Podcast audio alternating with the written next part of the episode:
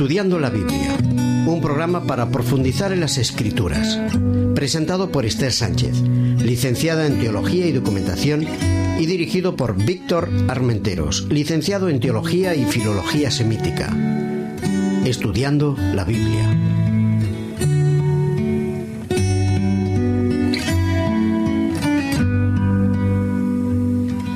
Con todos vosotros de nuevo para presentaros nuestro programa Juan, el Evangelio Amado. Este es nuestro tema 12, al que hemos titulado Jesús da su vida por sus amigos.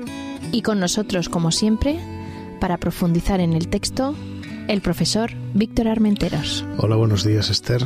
¿Qué tal estás? Bien, aquí estamos de nuevo para compartir con nuestros oyentes un poco de la palabra de Dios. ¿Cuál es el capítulo que vamos a leer en esta ocasión? Bien, es el capítulo 19 de Juan, versículos 17 al 37.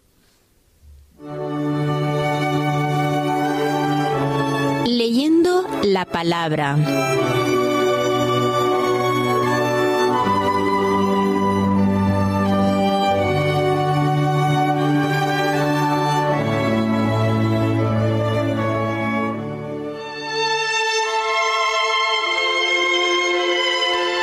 Él, cargando su cruz, salió al lugar llamado de la calavera, en hebreo Gólgota. Allí lo crucificaron con otros dos, uno a cada lado, y Jesús en medio. Escribió también Pilato un título que puso sobre la cruz, el cual decía, Jesús, Nazareno, Rey de los judíos. Muchos de los judíos leyeron este título porque el lugar donde Jesús fue crucificado estaba cerca de la ciudad y el título estaba escrito en hebreo, en griego y en latín. Dijeron a Pilato los principales sacerdotes de los judíos, No escribas rey de los judíos, sino Este dijo, soy rey de los judíos. Respondió Pilato, Lo que he escrito, he escrito.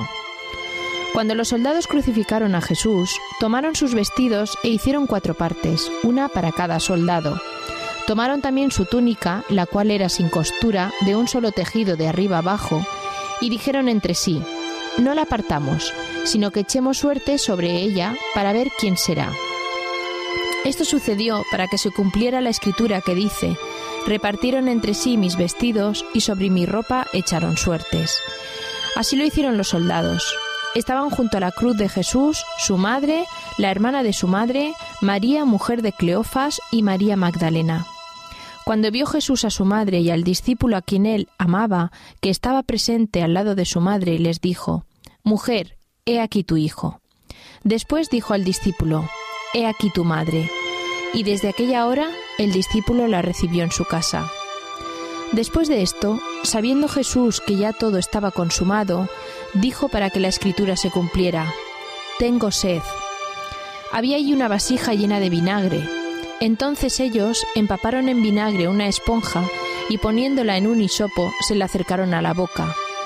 Cuando Jesús tomó el vinagre, dijo, Consumado es, e inclinando la cabeza, entregó el Espíritu.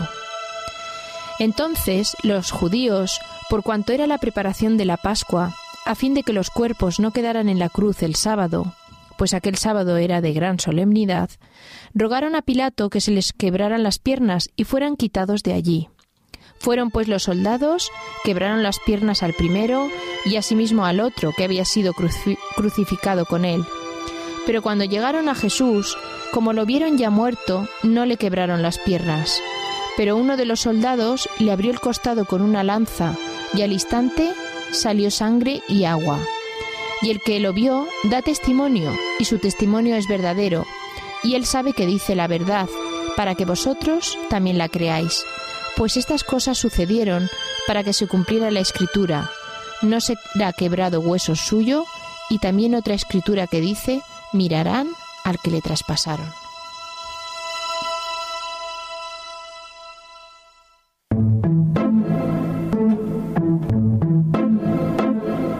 El secreto de las formas.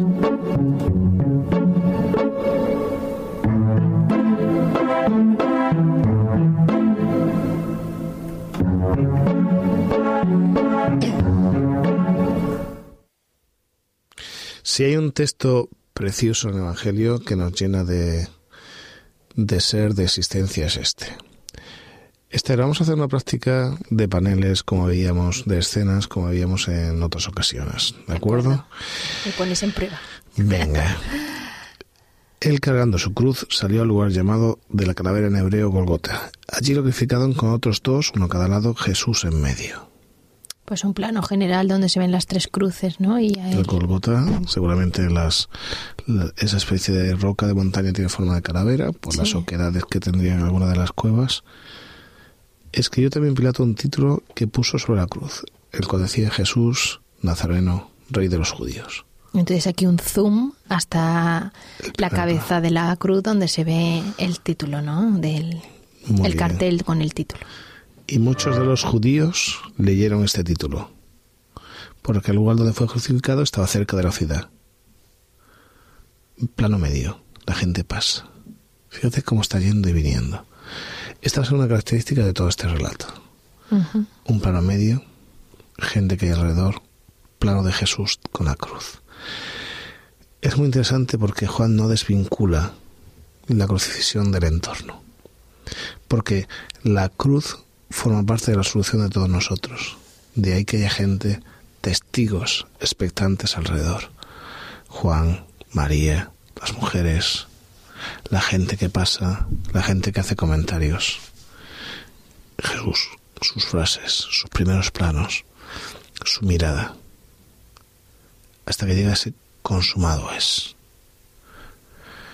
Esa frase que da un cambio, un punto de inflexión a la historia de la humanidad. Es un primer plano, un primer plano triste por un lado, porque Jesús sufre por nosotros, pero por otro lado esperanzador, en cierta medida alegre, porque gracias a su sufrimiento nosotros somos salvos, tenemos una oportunidad. Muy bonito, ¿verdad? Sí.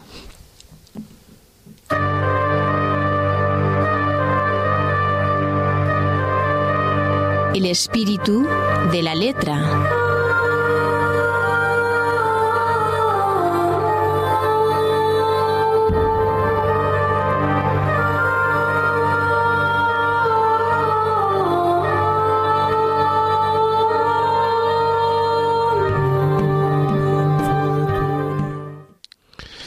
Este relato, además de la belleza que tiene en la centralidad de la muerte de la cruz, la tiene en la cantidad de aparato alrededor del cual está la cruz, de gente que reacciona.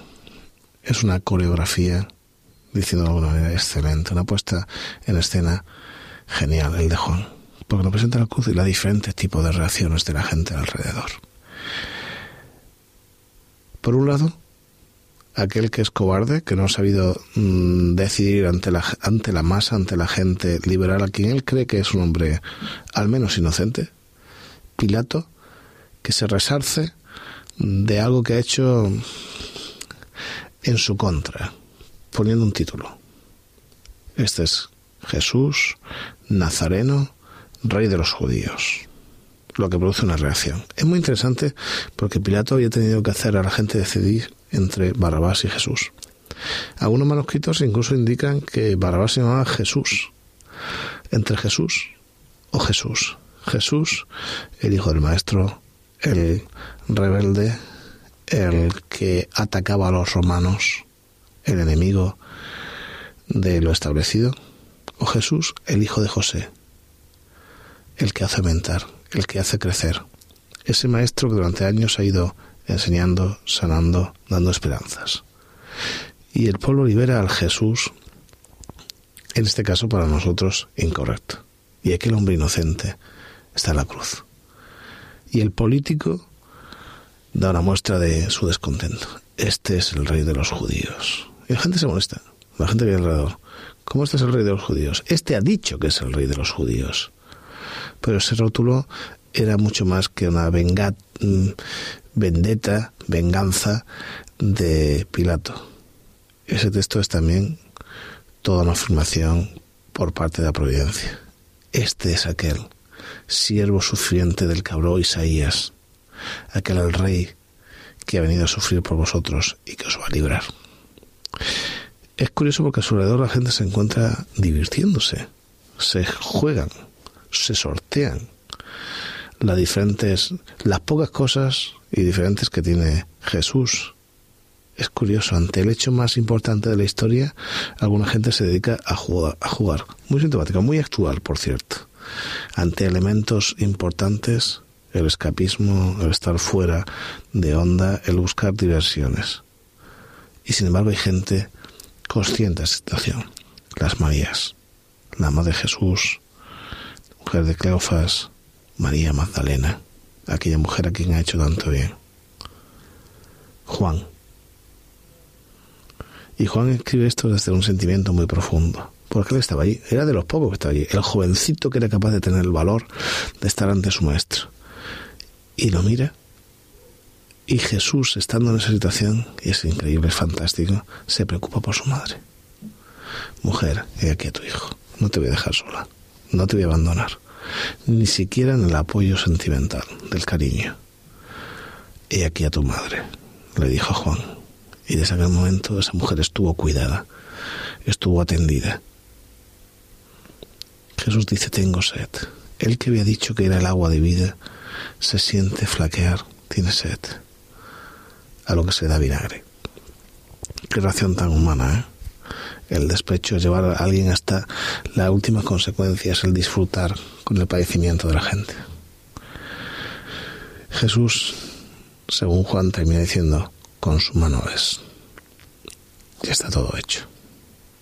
Todo aquello de lo que hablan los profetas, todo aquello que habéis esperado por los tipos, por los símbolos de la antigüedad, todo aquello que es la solución, por fin está hecho. Consumado es. Jesús se traspasa el costado y del sufrimiento está lleno de, no solo de sangre, está deshecho. Ha cargado con nuestras culpas, con nuestros pecados. Y el texto termina diciendo, mirarán al que traspasaron. Mirarán. ¿Cuántos siglos nos ha acompañado esta imagen? La cruz el, momento más importante de la historia, en el que se puede dividir el mundo entre un ayer y un mañana, entre la ley y la gracia. Y la ley y la gracia se abrazaron en la cruz, en Cristo. El texto es precioso y nos llena de esperanza.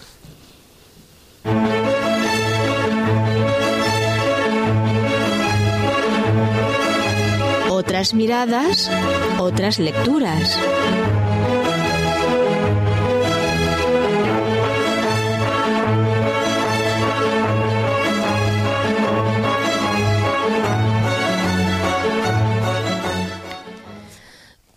Eh, tengo para compartir con vosotros un comentario exegético sobre el Evangelio de Juan, escrito por Matthew Henry. Es un clásico dentro del mundo evangélico, es un comentario que nos acercará mucho más a la lectura del texto que estamos estudiando. Es un Es un comentario, además, que es muy interesante porque tiene una dimensión no solo exegética, sino también homilética. Seguramente ha sido uno de los comentarios más vendidos, seguramente, a lo largo de, la historia del mundo evangélico. ¿eh? Eso quiere decir que es bueno. Es bueno, hay que leerlo, hay que verlo. Él trabaja texto a texto, versículo a versículo, y nos ayuda a entender sobre todo el contexto lingüístico, cultural.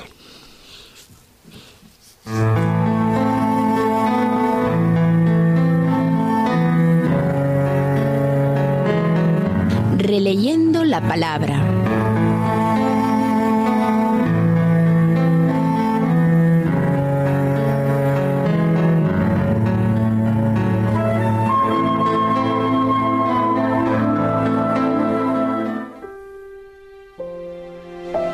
Acércate de nuevo al texto.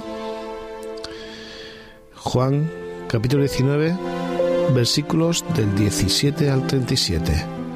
Visualiza la imagen. Ve a Cristo en tu mente.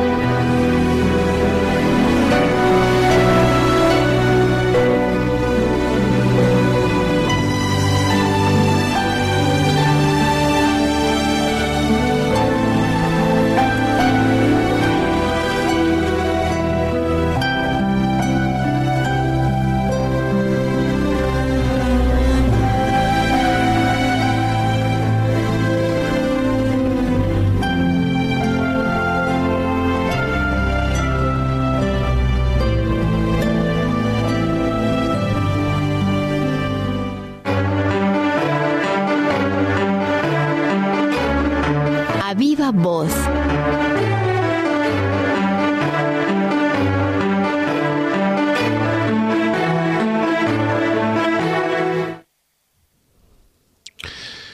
Si hay una imagen que me estremece, que me hace sentirme cerca de Dios, es este texto.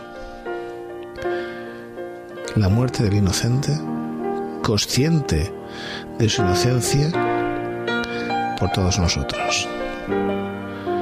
El ejemplo de toda una vida, de cariño, de afecto, de relación con la gente y el aceptar el padecimiento supremo por ti y por mí.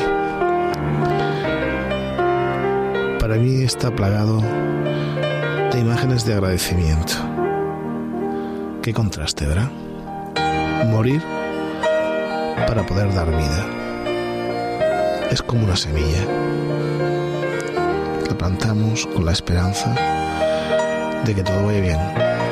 Pero hasta que no muere, el germen no surge de su esencia y crece buscando la luz. Y Jesús, que es la semilla, el ejemplo, muere por nosotros. Y la razón es que espera que ese brote pequeño que germina vaya creciendo hacia la luz, hacia el árbol enorme, lleno de hojas, frondoso, lleno de frutos. Y nosotros en Cristo, gracias a su muerte, podemos crecer hacia la luz, podemos crecer hacia el Padre. Y cuando Él, mirándonos, nos dice, todo está hecho, consumado es, podemos disfrutar de la belleza de alguien que es capaz de unir algo tan difícil como la ley, los preceptos, las necesidades de las normas y la gracia, aquello que se nos da libremente, sin nada cambio, gratis. Y la gracia y la ley se abrazaron en la victoria de Cristo. Yo no sé qué tipo de religiosidad tienes. Sí sé que Jesús te espera y que en Él puedes hacer crecer la semilla de la vida, porque Él ha muerto por ti y por mí.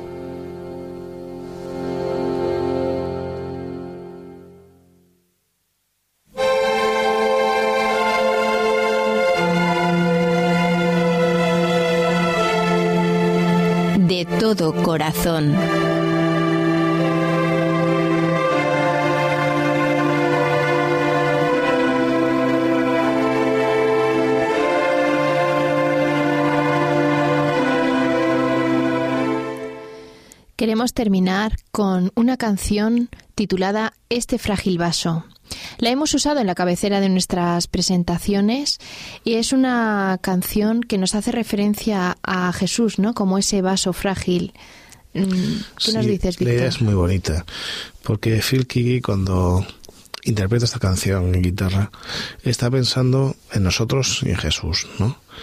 Está pensando cómo Jesús para salvarnos tuvo que tener apariencia de todo lo contrario a alguien victorioso, la del siervo sufriente, la de esa persona que padece, frágil, delicado, casi a punto de romperse, como una caña rota, van a decir algunos textos de la Biblia.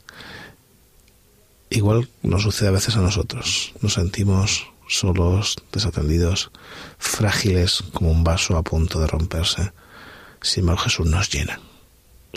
Y nosotros notamos que no solo nos vamos a romper, sino que tenemos contenido. Y que ese contenido lo podemos pasar a los demás.